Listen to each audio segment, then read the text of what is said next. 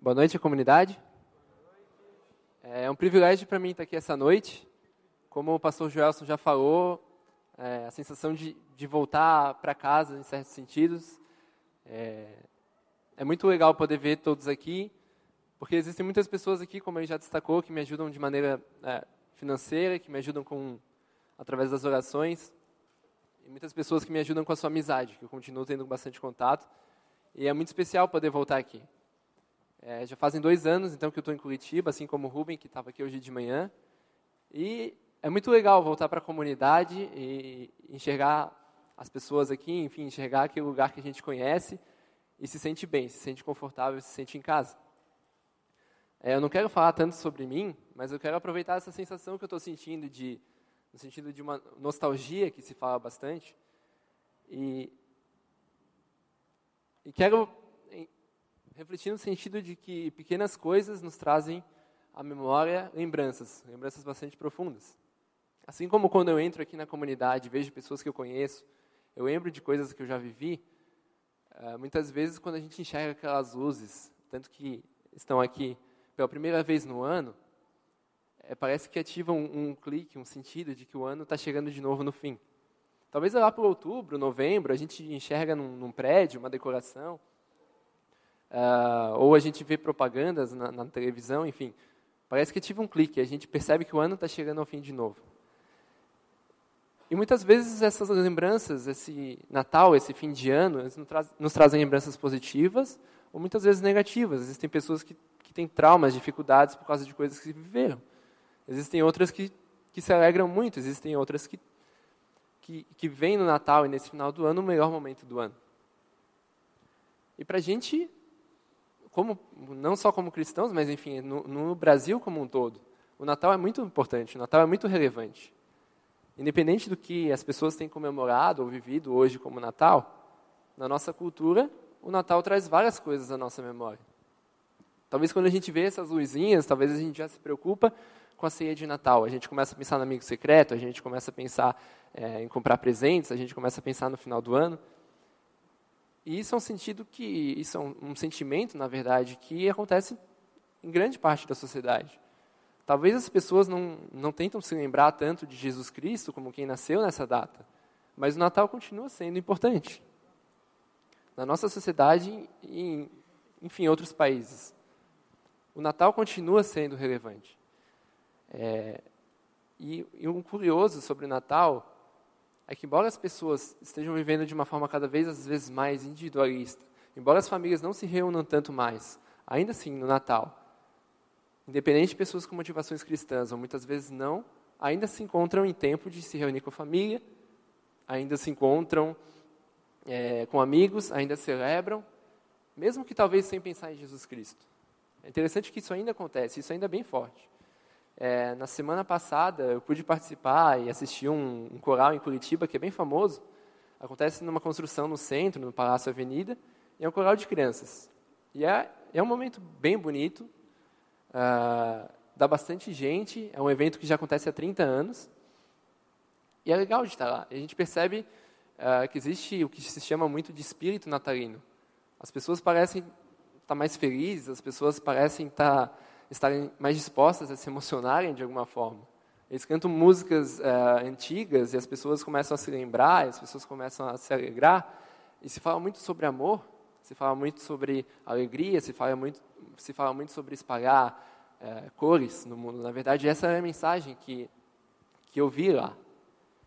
E não tem nenhum problema com essa mensagem, mas como acontece muitas vezes no nosso Natal, Jesus acaba ficando um pouco escanteado no finalzinho eles mencionaram Jesus quase como um, um adendo, talvez para dizer assim, ah, a gente sabe que isso tem a ver com o nascimento de Jesus, mas enfim, não era sobre isso que eles falaram. Eles falaram sobre amor, eles falaram sobre esperança, o que são coisas boas e que tem a ver com a tradição cristã. Mas enfim, Jesus era um adendo, era uma coisinha mais que eles colocaram, talvez por não, não, não querer deixar fora. Mas a grande estrela no final foi o Papai Noel. Ou seja, se conduziu todo o show para que no final aparecesse o Papai Noel, a grande estrela do Natal, pelo menos nessa perspectiva. Mas esse espírito natalino continua sendo um, uma verdade na nossa cultura. E ou será que é assim mesmo? Eu não vou passar esse vídeo, mas quem sabe alguns de vocês, ao olharem essa imagem, reconheçam um vídeo que saiu uns quatro anos atrás e, se eu não me engano, foi passado aqui na comunidade. É um comercial que saiu, um comercial alemão, é, que retrata a história então desse senhor. Ele, é, enfim, o comercial dá a entender que a data de Natal está chegando. Os seus filhos começam a ligar para ele mandar mensagens a esse senhor e falam: Ah, pai, não vai dar dia esse ano, não vou poder ir.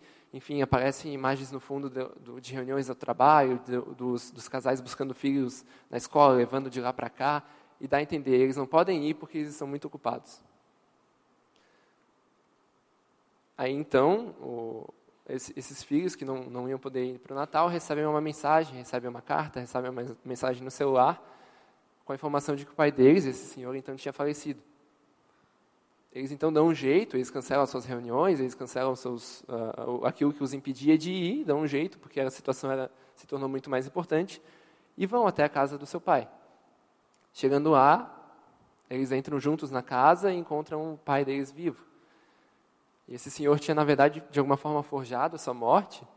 E ele fala uma frase bem forte. Ele fala: De que outra forma poderia, né, eu conseguiria que vocês se reunissem aqui? Ou seja, o que, que eu precisei apelar para que vocês abrissem mão da, dos seus compromissos, das suas diversas coisas, para se reunirem no Natal? E talvez a gente. Essa imagem é tocante, esse, esse comercial é emocionante. Mas talvez a gente possa achar, às vezes, ah, meio exagerado, talvez a atitude do Senhor, enfim, é uma, uma obra de arte, digamos assim, no sentido publicitário, mas é meio exagerado, assim, o Senhor forjar a morte, enfim. Mas será que isso não tem acontecido na nossa sociedade? Até mesmo Natal, que, como eu falei, ainda carrega esse sentimento de união, de famílias se reunindo, de famílias alegres em torno da mesa, essa imagem perfeita, como eu coloquei antes da, da ceia em família, ainda assim, muitas vezes isso tem ficado pelo caminho porque nós temos nos preocupado muito conosco mesmos, nos, nos preocupado com a nossa carreira, com o nosso trabalho, uh, até com, com dos filhos, enfim. É, a gente está sempre correndo atrás do tempo. E muitas vezes nem o Natal acaba, uh, nem, nem para o Natal acaba sobrando um, um espaço. As famílias acabam não se reunindo muitas vezes nem no Natal mais. E aí eu queria trazer isso um pouco para a realidade bíblica. Como eu falei, a gente tem se tornado, de alguma forma, ou a gente tem vivido uma sociedade muito egoísta. Porque a gente tem se preocupado muito com aquilo que é nosso. E às vezes tem esquecido, ou, ou dado prioridade para aquilo que é sobre nós, sobre a nossa carreira, sobre o nosso futuro, e deixado de lado até mesmo a família. Existem duas histórias no Antigo Testamento que eu queria mencionar rapidinho. Para quem conhece a história de Gênesis 4, logo no comecinho da Bíblia, logo depois que a gente ouve pela primeira vez que o pecado existiu, Caim e Abel, dois irmãos, oferecem um sacrifício a Deus. Conta a história bíblica que Deus se agradou do sacrifício que Abel ofereceu, mas não se agradou do sacrifício de Caim. O que Caim faz? Ele mata o seu irmão. Quando a gente lê aquela história, de novo, é uma história forte, um irmão matando o outro. E o que eu refleti sobre essa história é que eu percebi que, de alguma forma, Caim sentiu tanta inveja de Abel, de alguma forma, que não suportou mais a presença dele. Porque Abel tinha feito algo que foi aprovado. Abel foi aprovado por Deus. Caim não suportou a inveja ou esse sentimento de encontrar outra pessoa aprovada que simplesmente quis que ele sumisse da vida dele. Caim, Caim sumiu com a vida de Abel, literalmente. E a gente vive numa sociedade muito competitiva. Quando a gente fala de trabalho, quando a gente fala de emprego, a gente vê as pessoas muitas vezes como concorrência. As pessoas são números. Quando a, a, os adolescentes crescem nas escolas, ouvindo sobre vestibular, e as pessoas são números, são candidatos por vaga, enfim. E quantas vezes nesse ambiente tão competitivo, para uma pessoa não parece melhor que a outra simplesmente desapareça? Talvez ela não vai tomar medidas é, tão drásticas quanto Caim, talvez são poucos os que vão é, matar aqueles a quem tem inveja.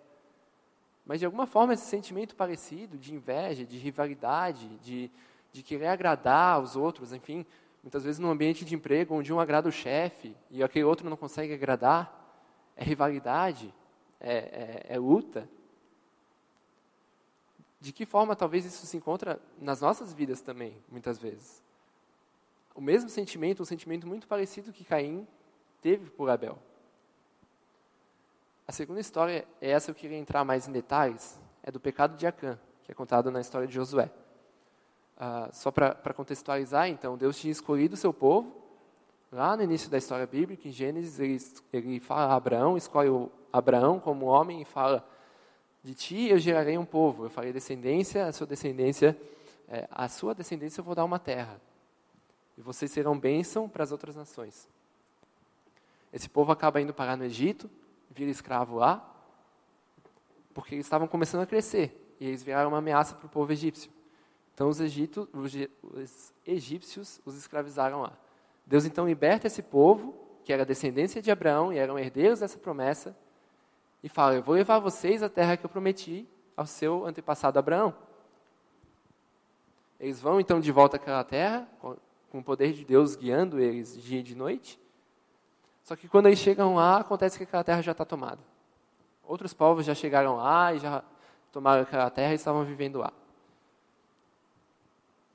Deus então promete: eu vou expulsar esses, esses povos daí, porque são povos idólatras, são povos que, que idolatram a outros deuses, são povos que vivem de maneira odiosa. Eu vou expulsar eles de lá e eu vou dar essa terra, porque eu prometi essa terra para vocês. Nesse contexto de Josué, então, eles estão em volta de Jericó, é uma história bem famosa, tem umas músicas até no culto infantil que, que sempre são cantadas. É, eles estão ao redor de Jericó, e Deus promete ao povo e fala para Josué, que era o representante, é, era como um sacerdote, era o representante é, de Deus ao povo, aquele que liderava e conversava com Deus e, e passava as informações ao povo. E Deus, Deus fala com ele e, e, promete: vocês vão dar sete voltas em torno da cidade, e quando, no sétimo dia, quando vocês derem essas sete voltas, o muro vai cair. Enfim, sem guerra, sem luta, porque Deus mesmo estava dando aquele, aquela terra ao seu povo. Mas uma coisa Deus pediu. E agora. Ah, pode passar aí que não está indo aqui? Opa. Acho que foi tudo de uma vez. Isso. Aí Josué capítulo 6, versículos 18 a 19.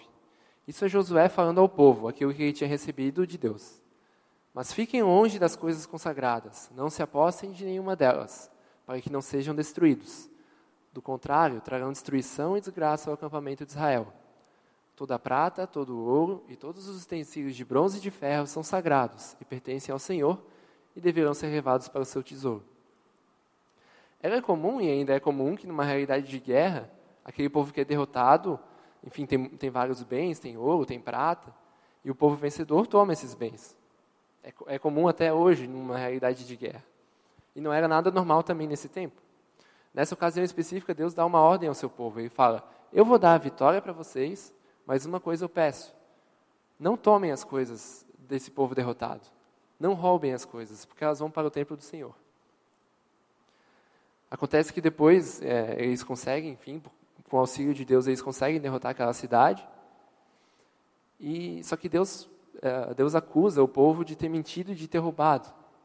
Então os líderes de Israel vão, vão procurar, ué, a gente fez tudo que Deus mandou, a gente não sabe o que está acontecendo aqui. Eles vão, vão, descobrir então que esse homem chamado Acã, que eu citei antes, tinha, tinha roubado. E agora eu vou para o capítulo seguinte, Josué, capítulo 7, versículos 20 e 21, onde Acã é confrontado. Eles perguntam, Acã, tu roubaste? Ele responde, Acã respondeu, é verdade que pequei contra o Senhor, contra o Deus de Israel. O que fiz foi o seguinte, quando vi entre os espojos uma bela capa feita na Babilônia, 2 quilos e 400 gramas de prata e uma barra de ouro de 600 gramas, eu os cobicei e me apossei deles. Estão escondidos no chão da minha tenda, com a prata por baixo. Quando a gente lê essa história corrida, quando a gente está nessa parte e acompanha essa história, a gente fica indignado com a gente fala, cara, Deus falava diretamente com o povo, as ordens eram claras. É, Deus, Deus promete a bênção ao povo, mas fala assim, por favor, não roubem. Eu, eu ordeno que, nesse caso, não roubem ou não peguem esses bens do povo que vocês derrotarem. E a Cã vai lá e rouba. E aí a gente olha e se indigna. Como é que ele pode fazer uma coisa dessa? Eu fui pesquisar, até por curiosidade, quanto que hoje, hoje em dia, quanto que 600 gramas de, de ouro é, valem. Hoje em dia vale mais ou menos 100 mil reais. Ou seja, esse homem entrou numa, numa cabana e encontrou o equivalente a 100 mil reais só em ouro, uma capa, enfim, ainda 2,4 kg de prata. Ele roubou. Eu não quero dizer que ele não teve culpa, não quero diminuir a culpa de Acã. Só que quantas pessoas a gente vê às vezes se vendendo a, a sua moral, digamos assim, ou roubando por muito menos? A gente gosta de sempre acusar os políticos de corrupção, que roubam tal coisa e roubam isso. Quantas pessoas, talvez, na situação de Acã, não fariam o mesmo? E quando a gente é bem sincero conosco mesmos, a gente conhece, talvez, o brilho nos olhos que deu, que deu na situação de Acã. Talvez se a gente estivesse lá e a gente visse, visse esse ouro todo, não necessariamente que a gente ia roubar e fazer a mesma coisa que ele fez, mas a gente conhece essa cobiça, de alguma forma a gente entende o como seria tentador olhar para aquilo ali. Ou se não fosse, o que, o que seria, talvez? Se não fosse ouro, se fosse outra coisa que a gente quer tanto. Quem sabe se nós estivéssemos na situação de Acã, nós não, não faríamos a mesma coisa. E Acã trouxe maldição a todo o povo, porque ele desobedeceu a ordem de Deus. Porque ele foi muito egoísta naquilo que ele fez. Mas será que a gente consegue dizer com toda a segurança que não, se, fosse, se fosse eu, eu não faria o mesmo? Ou não, se fosse um valor maior, se fosse algo que eu desejo, será que eu não faria o mesmo? Eu trouxe duas histórias bíblicas e antes de estudar teologia, eu estudei economia um tempo. E daí eu acho que não podia deixar de, de trazer alguma contribuição, alguma coisa dessa área. É, eu vou essa frase do economista Adam Smith, que é considerado um dos pais da economia, do estudo moderno da economia. Não é da benevolência do açougueiro, do cervejeiro e do padeiro que esperamos o nosso jantar, mas da consideração que ele tem pelos próprios interesses. Apelamos não à humanidade, mas ao amor próprio.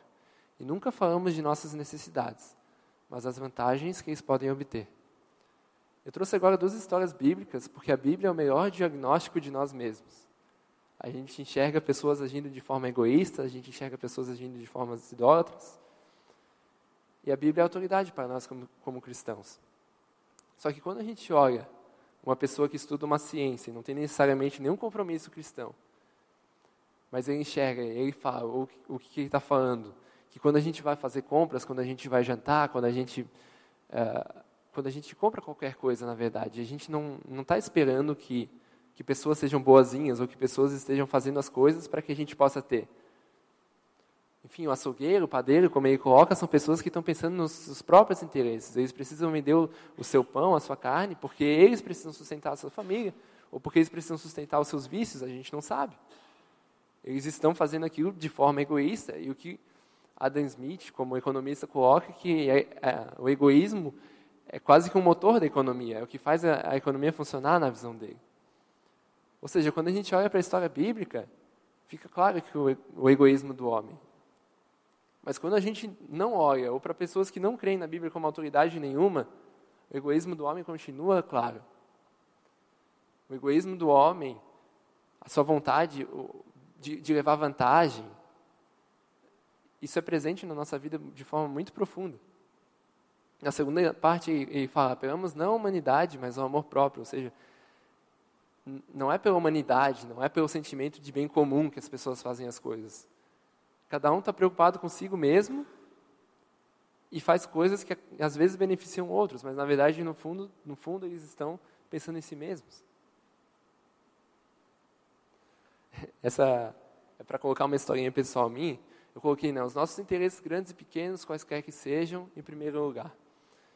É, eu não sei quantos conhecem esse jogo, Sudoku. É um joguinho que, enfim, esses, esses quadradinhos brancos precisam ser completos por números. E eu tenho jogado bastante esse jogo no, nos últimos tempos. Eu tenho um aplicativo no celular e, e eu joguei bastante. E teve um dia que eu estava de folga, eu estava de folga do trabalho.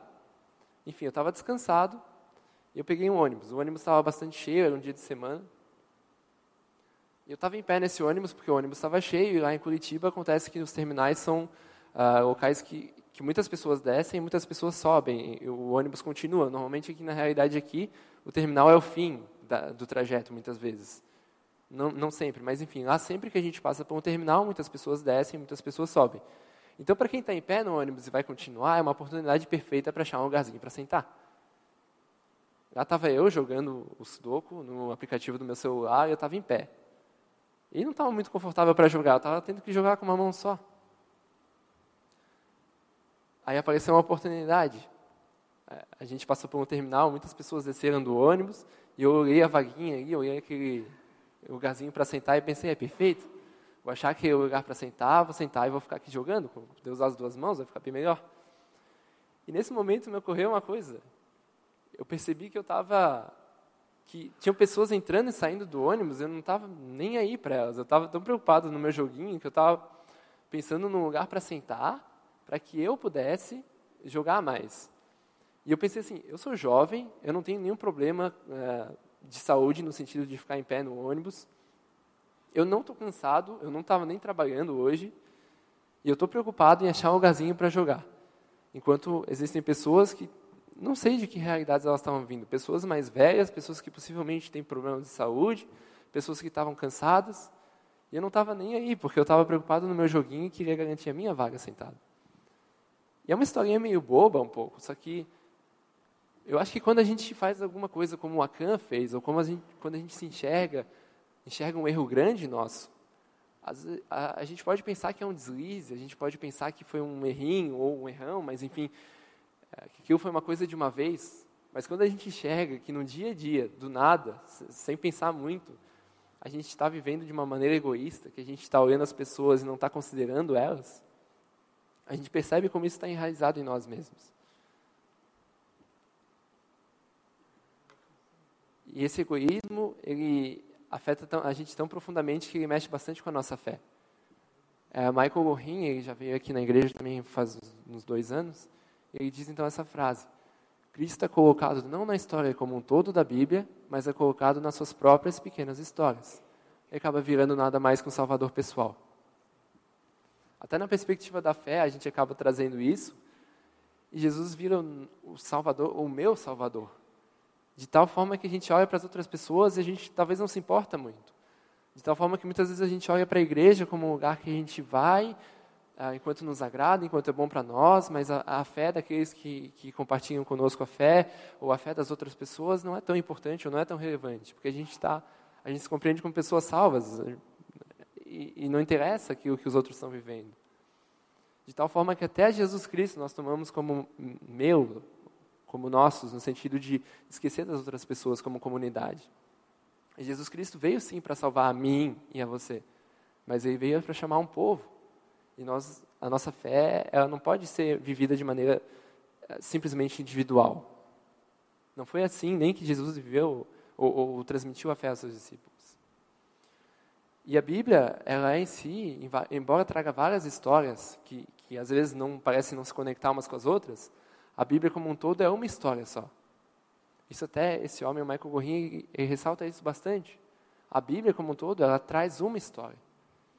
E quando a gente olha todos esses exemplos que eu coloquei, quando a gente lê o Antigo Testamento e vai acompanhando todas as formas que o ser humano se comporta, e mesmo quando a gente olha para a gente mesmo e enxerga os nossos problemas, de alguma forma a gente sente que não pode ser só isso, ou não pode ser assim. Então eu estou preso na minha forma de agir, no meu egoísmo para sempre. Se é verdade que eu tenho isso dentro de mim, se é verdade que eu às vezes sou egoísta até quando eu estou jogando um joguinho no ônibus, é verdade que eu estou preso de alguma forma nisso? Ou quando a gente olha para a história bíblica, é, tá, a gente só vai ler histórias em que seres humanos, ou, que um povo de Deus continua abandonando a Deus e, e, e idolatrando outros deuses, ou continuando pensando em si mesmo, e ignora a aliança que Deus fez com eles. E é aí que chega a história de Jesus Cristo, que a gente celebra no Natal. Aí que Deus intervém no mundo e vem por meio de Jesus Cristo entrar nas nossas realidades. E, e com isso eu vou para um, texto que eu quero explorar bem, é, eu vou ler de 2 Coríntios, do 5 ao 20. Ah, só que eu vou fazer pequenas pausas entre os, a leitura dos, dos versículos.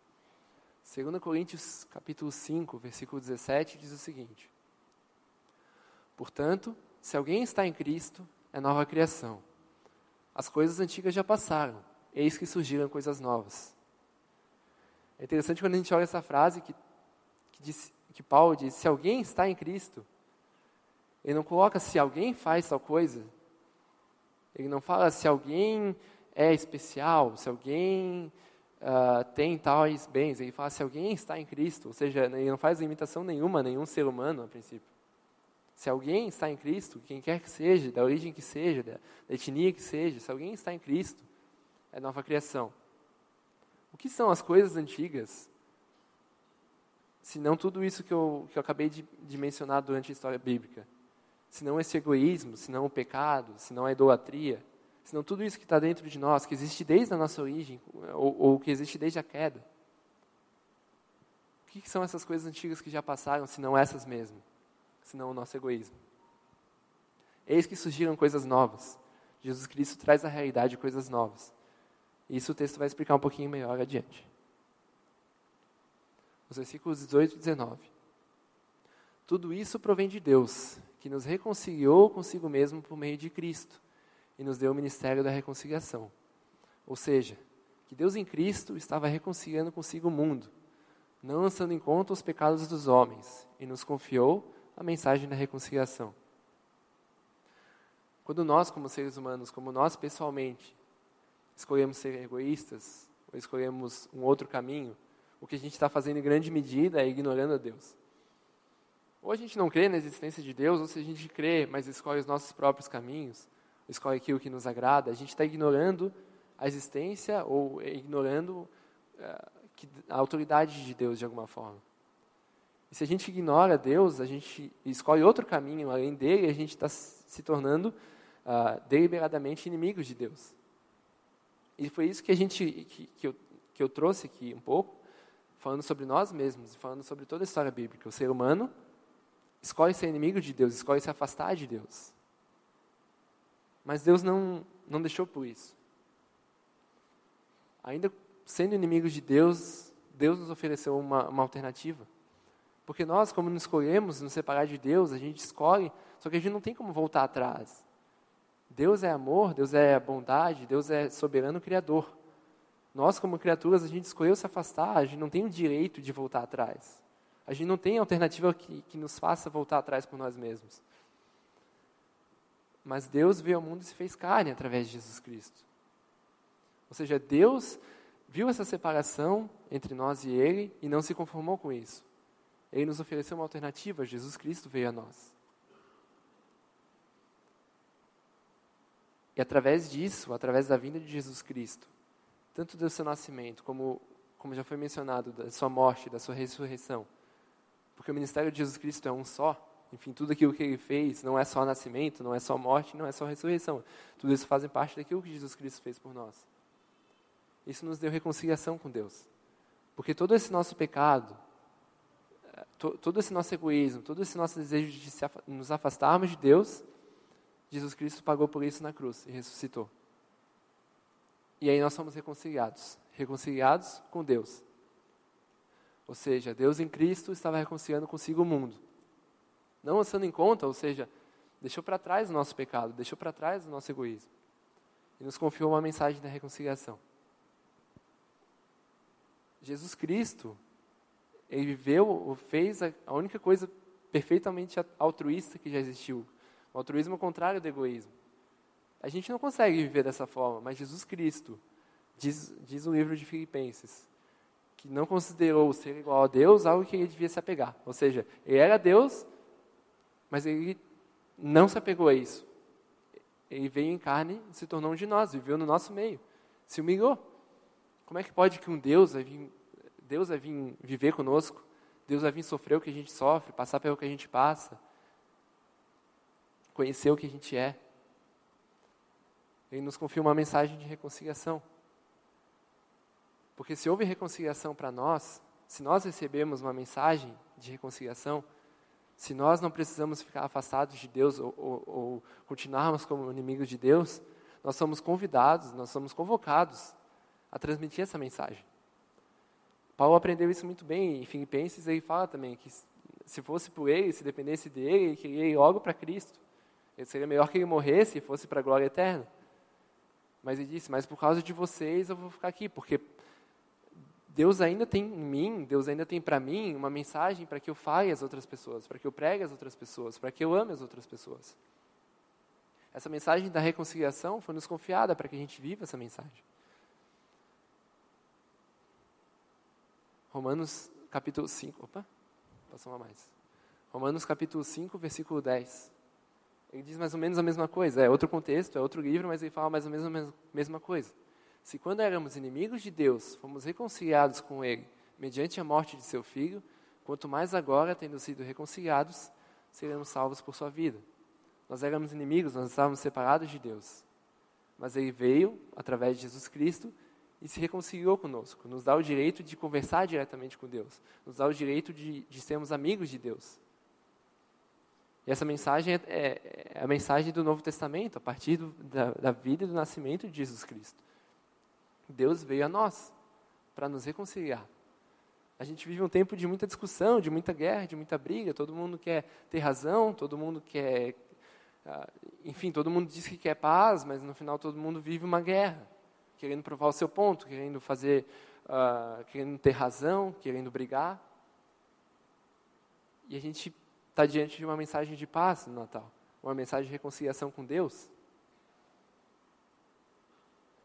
Aí o versículo 20 de 2 Coríntios 5 diz o seguinte: Portanto, somos embaixadores de Cristo, como se Deus estivesse fazendo seu apelo por nosso intermédio. Por amor a Cristo e suplicamos, reconciliem-se com Deus. A partir disso, a partir do recebimento dessa mensagem que veio por meio de Jesus Cristo, nós nos tornamos embaixadores de Cristo. O que, que o embaixador faz? O embaixador não carrega uma mensagem dele próprio, o embaixador não tem uma mensagem dele. O embaixador representa, no nosso contexto, um governo, ele fala, da, é, enfim, ele não inventa uma mensagem. Ele recebe uma mensagem, ele repassa essa mensagem. E Cristo no, no, nos vem nos trazer uma mensagem de reconciliação e de paz com Deus e nos confia o cargo de embaixadores de Cristo. De tal forma que a gente pode carregar essa mensagem e falar: o mundo vive em guerra, o mundo vive em briga, mas Deus quer paz conosco. Deus enviou o seu Filho Jesus Cristo para que nós tenhamos paz com Ele. A gente pode querer muitas vezes a guerra, mas Deus quis paz conosco. As pessoas precisam ouvir essa mensagem. As pessoas precisam de paz, paz com Deus. Talvez elas não saibam disso, mas elas precisam de paz com Deus. E acontece que muitas vezes a gente se importa tanto em ser embaixadores de, de várias coisas, de alguma forma. Viramos embaixadores de políticos, de, de posições ideológicas, viramos embaixadores até de time de futebol, viramos embaixadores de, de tudo que quer que seja. Muitas vezes nós não nos importamos de ser embaixadores de Cristo. A gente quer carregar tanto uma mensagem, às vezes de um, de um pensador, um jeito de pensar sobre a vida, e muitas vezes a gente esquece de carregar a mensagem principal, que é de Cristo. A mensagem de Cristo é eterna. A mensagem de Cristo é profunda. A mensagem de Cristo é para todos. Não há melhor mensagem para ser embaixador do que a própria mensagem de Cristo. Qualquer outra mensagem pode acabar com o tempo. Qualquer outra mensagem pode ser, ser superada por uma teoria melhor, por um entendimento. Digamos que daqui a alguns anos se descobre uma coisa a mais e tudo muda. A mensagem de Cristo é eterna. Não há o que ser descoberto que vai desfazer essa mensagem de reconciliação com Deus através daquilo que Jesus Cristo viveu por nós. Não há mensagem melhor para carregar. Nós recebemos esse privilégio. E talvez não há também época melhor para que a gente possa falar dessa mensagem. A gente está vivendo o Natal, como eu falei, a gente vive um, um, sentimento de espírito natalino, onde as pessoas estão abertas a amor, as pessoas estão abertas à esperança. As pessoas muitas vezes estão abertas a ouvir uma mensagem de reconciliação com Deus, que elas nunca ouviram, que talvez elas não saibam o que elas precisam. Mas talvez no Natal, que elas carregam tanto sentido em tantas coisas, muitas vezes nas reuniões com a família, muitas vezes em qualquer coisa, e que às vezes deixam de lado o próprio Jesus Cristo, ou só ouviram falar de um tal de Jesus que nasceu.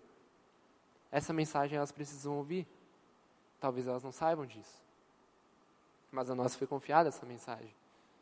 Então a gente pode celebrar o Natal com muita alegria. A gente pode celebrar o Natal porque Jesus Cristo veio a nós. Só que a gente não pode esquecer, na mensagem de Natal, que muitas vezes vão existir pessoas que compartilham com nós a mesa da ceia, que não conhecem a mensagem de reconciliação com Deus. Que talvez já ouviram falar de Jesus, que já ouviram muitas coisas, mas precisam ouvir essa mensagem de reconciliação, da qual nós somos embaixadores. Nós precisamos pensar que, embora no Brasil a gente viva uma cultura natalina forte, Existem muitos países em que as pessoas nunca nem ouviram falar de Jesus Cristo. Jesus Cristo nos dá uma alternativa ao egoísmo que a gente pode viver até dentro da nossa fé. Jesus Cristo agiu de forma altruísta e nos deu uma, eh, nos capacitou também através do seu Espírito Santo para que a gente viva, pelo menos combata através do Espírito Santo o egoísmo que está presente em nós. Até que Jesus volte, a gente não vai ser totalmente livre. Até que Jesus volte, a gente vai ter que lutar com esse sentimento de querer sempre o melhor para nós mesmos. Mas Jesus Cristo nos trouxe uma alternativa. Nós somos embaixadores de uma mensagem. A gente não deve guardar ela, ela para nós mesmos. Como eu falei, pessoas em muitos países nunca ouviram falar de Jesus Cristo. Que celebremos o Natal, mas a gente precisa lembrar que existem pessoas que nunca ouviram falar dessa mensagem.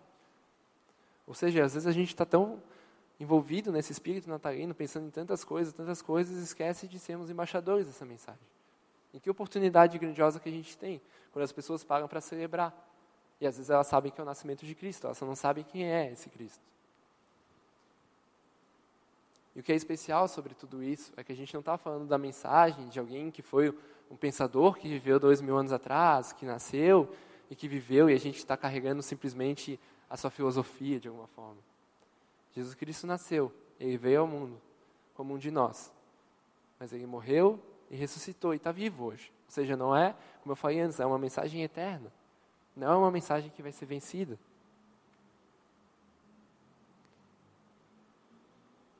Vou esperar para ver se vai. Foi duas vezes, pode voltar. E o especial que a gente recebe dessa mensagem também é o fato de que Jesus vive. No livro de Mateus, no último momento que Jesus já morreu e ressuscitou, a última coisa que ele fala aos seus discípulos, pelo menos que está documentada em Mateus, é o que é chamado por muitos de a grande comissão, onde Jesus dá uma ordem final aos seus discípulos. Ele fala o seguinte: Então Jesus aproximou-se deles e disse: Foi-me dada toda a autoridade no céu e na terra. Portanto, vão e façam discípulos de todas as nações, batizando-os em nome do Pai e do Filho e do Espírito Santo, ensinando-os a obedecer a tudo o que eu lhes ordenei. Até aqui está explicando uma mensagem muito profunda, que também é o próprio ministério ou a, a mensagem da reconciliação. Ou seja, vão, falem dessa mensagem. Como o Paulo falou no, no, no texto de Coríntios que eu li, é como se Deus fizesse com amor por meio de nós e falasse, reconciliem-se. Ou seja, Deus está ali falando, reconciliem-se, mas Ele nos dá o privilégio de sermos nós que vamos falar isso para as pessoas, que vamos anunciar essa mensagem. E até aqui é isso, só que de uma forma melhor explicado, mais profundo, é, comissionado por Jesus, falando aos seus discípulos e que se estende a nós esse, essa convocação. Mas o especial que ele fala no final é que ele não está nos dando de novo, uma mensagem ou algo impossível ou algo que a gente tem que fazer por nós mesmos. Ele não está nos dando mais um peso, mais uma responsabilidade, mais uma coisa para fazer. Ele fala: Eu estarei sempre com vocês até o fim dos tempos. É especial celebrar o nascimento de alguém que ressuscitou e continua vivo. É especial celebrar o nascimento não de alguém que, cuja mensagem já está atrasada, cuja mensagem já passou é especial celebrar o nascimento de alguém que continua vivo e conosco. Que nos dá uma comissão, nos dá uma tarefa, mas fala: Eu estarei sempre com vocês. Porque se depender de nós, a gente pode cair de novo no nosso egoísmo, a gente pode cair na nossa vontade de viver para nós mesmos.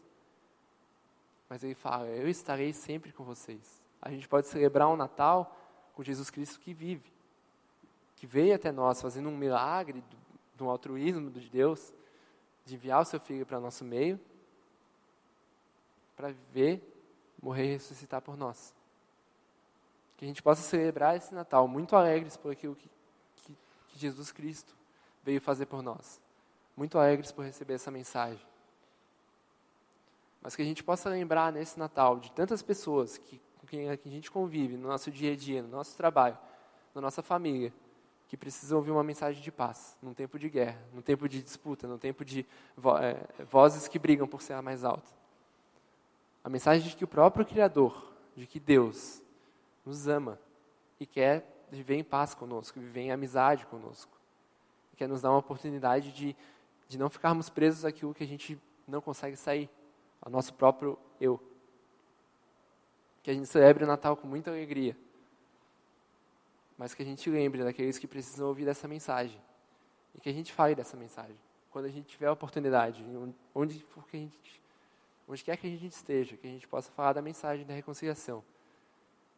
Deus te ama, Deus te ama, Deus te amou por meio de Jesus Cristo, Ele já fez aquilo é, que precisava ser feito. Reconcilie-se com Deus. Que nós possamos viver essa reconciliação e enunciar essa mensagem. Vamos orar? Senhor Deus e Pai, muito obrigado pela obra que tu fizeste por meio de Jesus Cristo, Pai. Muito obrigado porque tu nos deste uma alternativa a nós mesmos, ao nosso egoísmo, a nossa dificuldade de, de pensar em outras pessoas, a nossa dificuldade de, de escolher pelo bem dos outros, quando a gente muitas vezes quer escolher pelo nosso. Quando a gente quer muitas vezes pensar em nós mesmos e como a gente tem dificuldade nisso, Pai. Obrigado porque tu enviaste Jesus Cristo. Uma única atitude altruísta que podia ser feita por ti mesmo, Pai para nos reconciliar contigo, para nos dar paz contigo. Obrigado porque tu não, não nos deixou à deriva quando a gente escolheu te abandonar por meio do pecado, mas viesse nos salvar por meio de Jesus Cristo. Que tu nos capacite e nos dê a consciência da tua presença junto conosco. Que a gente saiba que Jesus Cristo está conosco. Que ele não nasceu e simplesmente morreu, mas que ele nasceu, morreu e ressuscitou por nós e vive conosco. Que a gente possa falar dessa mensagem de reconciliação com aqueles que nos cercam que tu nos dê esse desejo profundo, que tu nos dê essa alegria profunda de anunciar essa mensagem. Que nos dê consciência do privilégio que é falar do teu evangelho para as pessoas que precisam ouvir dele. Em nome de Jesus. Amém.